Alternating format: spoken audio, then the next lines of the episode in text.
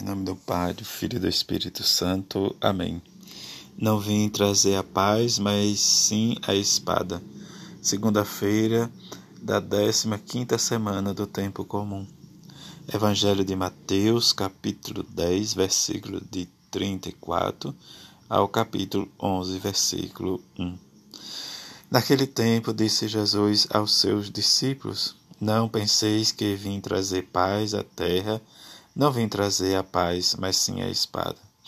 De fato, vim separar o filho de seu pai, a filha de sua mãe, a nora de sua sogra. E os inimigos do homem serão os seus próprios familiares. Quem ama seu pai ou sua mãe mais do que a mim, não é digno de mim. Quem ama seu filho ou sua filha mais do que a mim, não é digno de mim quem não se torna a quem não toma sua cruz e não me segue não é digno de mim. Quem procura conservar a sua vida vai perdê-la, e quem perder a sua vida por causa de mim vai encontrá-la. Quem vos recebe, a mim recebe, quem me recebe, recebe aquele que me enviou.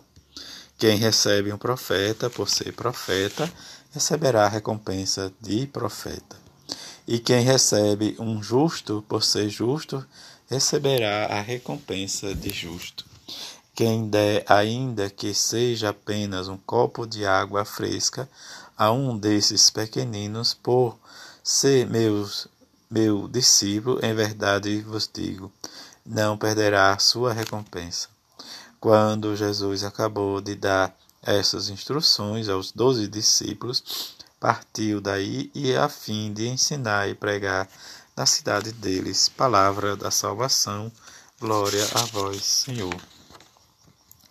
Nesta segunda-feira, em que a palavra de Deus vai também nos chamar e agir, né, como nos diz, vamos agir com prudência em relação a Israel para impedir que continue crescendo. Diante desta frase em que diz nós adentramos agora o início da história do povo de Israel, o livro do Êxodo, em que diz passa a fase de José né, desde o Egito, em que o novo rei aparece e eles olham com um não muito bom, né, diz o povo de Israel diante da sua numeração, do seu número né, crescente, e eles com medo diz porque se o país viesse a guerra, eles poderiam tomar partido do seu país inimigo. Diante disso, a gente vai, né, durante esses dias, acompanhar toda a história, o nascimento de Moisés, como ele é jogado no rio Nilo, em que a filha do faraó pega ele. E também no evangelho de hoje, de Jesus vai nos dar algumas instruções para que possamos experimentar mais de perto a vida e o nosso discipulado. O desafio para ser seguidor de Jesus. Diante dos, do desafio, aí vem diz, as complicações, as murmurações, a não aceitação, diz o julgamento e os novos desafios. Aí onde está diz, o amadurecimento da nossa fé, para que nós não possamos ou não devemos né, desperder a nossa fé por causa de situações em que muitas vezes nós queremos entender. Mas tudo há um porém quando nós vamos rezando e descobrindo, diz que tudo tem um porquê e um porém. Deus muitas vezes tira das nossas situações ruins e nos dá a graça mais na frente de favorecermos, né, diz com um paraíso. É isso que Jesus vai nos ensinando e vai nos levando na nossa caminhada para sermos dignos né, de, de levar a cruz, Ele e nós juntos, de perder a vida por causa de Jesus. É nesse sentido em que muitas vezes precisamos, como ele diz, é preciso que o trigo de o grão de trigo morra para que ele floresça. Mas diante da sua dormência debaixo da terra, diz como Jesus nos ensina, nós não sabemos o que acontece. Nessa caminhada em que nós olhamos, como ele diz, quem ama seu pai ou sua mãe não é digno de mim, ou aquele que realmente né, diz não toma a cruz, não segue a Ele porque não é digno, mas precisamos conservar a nossa vida para perdê-la. E diante desta conservar e perder, nós vamos nos encontrando com Ele.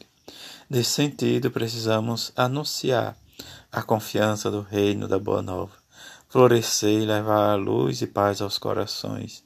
Esse exercício contínuo e muitas vezes doloroso, em que às vezes nós, como igreja, nos sentimos impelidos ou impedidos ao mesmo tempo de ficarmos na retaguarda, porque diante dos sofrimentos nossos como discípulos ou das pessoas que sofrem na situação em que vivemos, nós precisamos nos humanizar no coração de Jesus. É o que nós estamos precisando, mas ainda nós não aprendemos ou nós não nos deixamos realmente ter esta recompensa, como Jesus diz de um profeta. Mesmo que seja um profeta, receberá a recompensa. E ele vai nos dizer, diz, não perderá a recompensa da ação em que nós experimentamos, mesmo quem der um copo de água fresca a um desses pequeninos que pede. É isso, a generosidade, a bondade, a misericórdia, o perdão, a compreensão que deve sempre acompanhar cada um de nós. Mas eu preciso conhecer a palavra de Jesus. Se eu não conheço, eu não vou ter a experiência de anunciar ou de denunciar as injustiças. Mas precisamos discernir e olhar mais de perto o que realmente é verdade.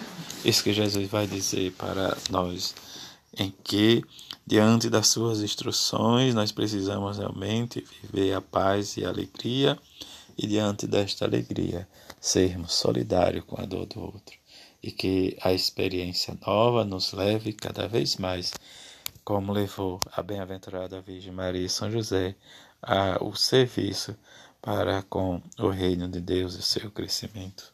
A todos uma feliz segunda-feira. Fique em paz.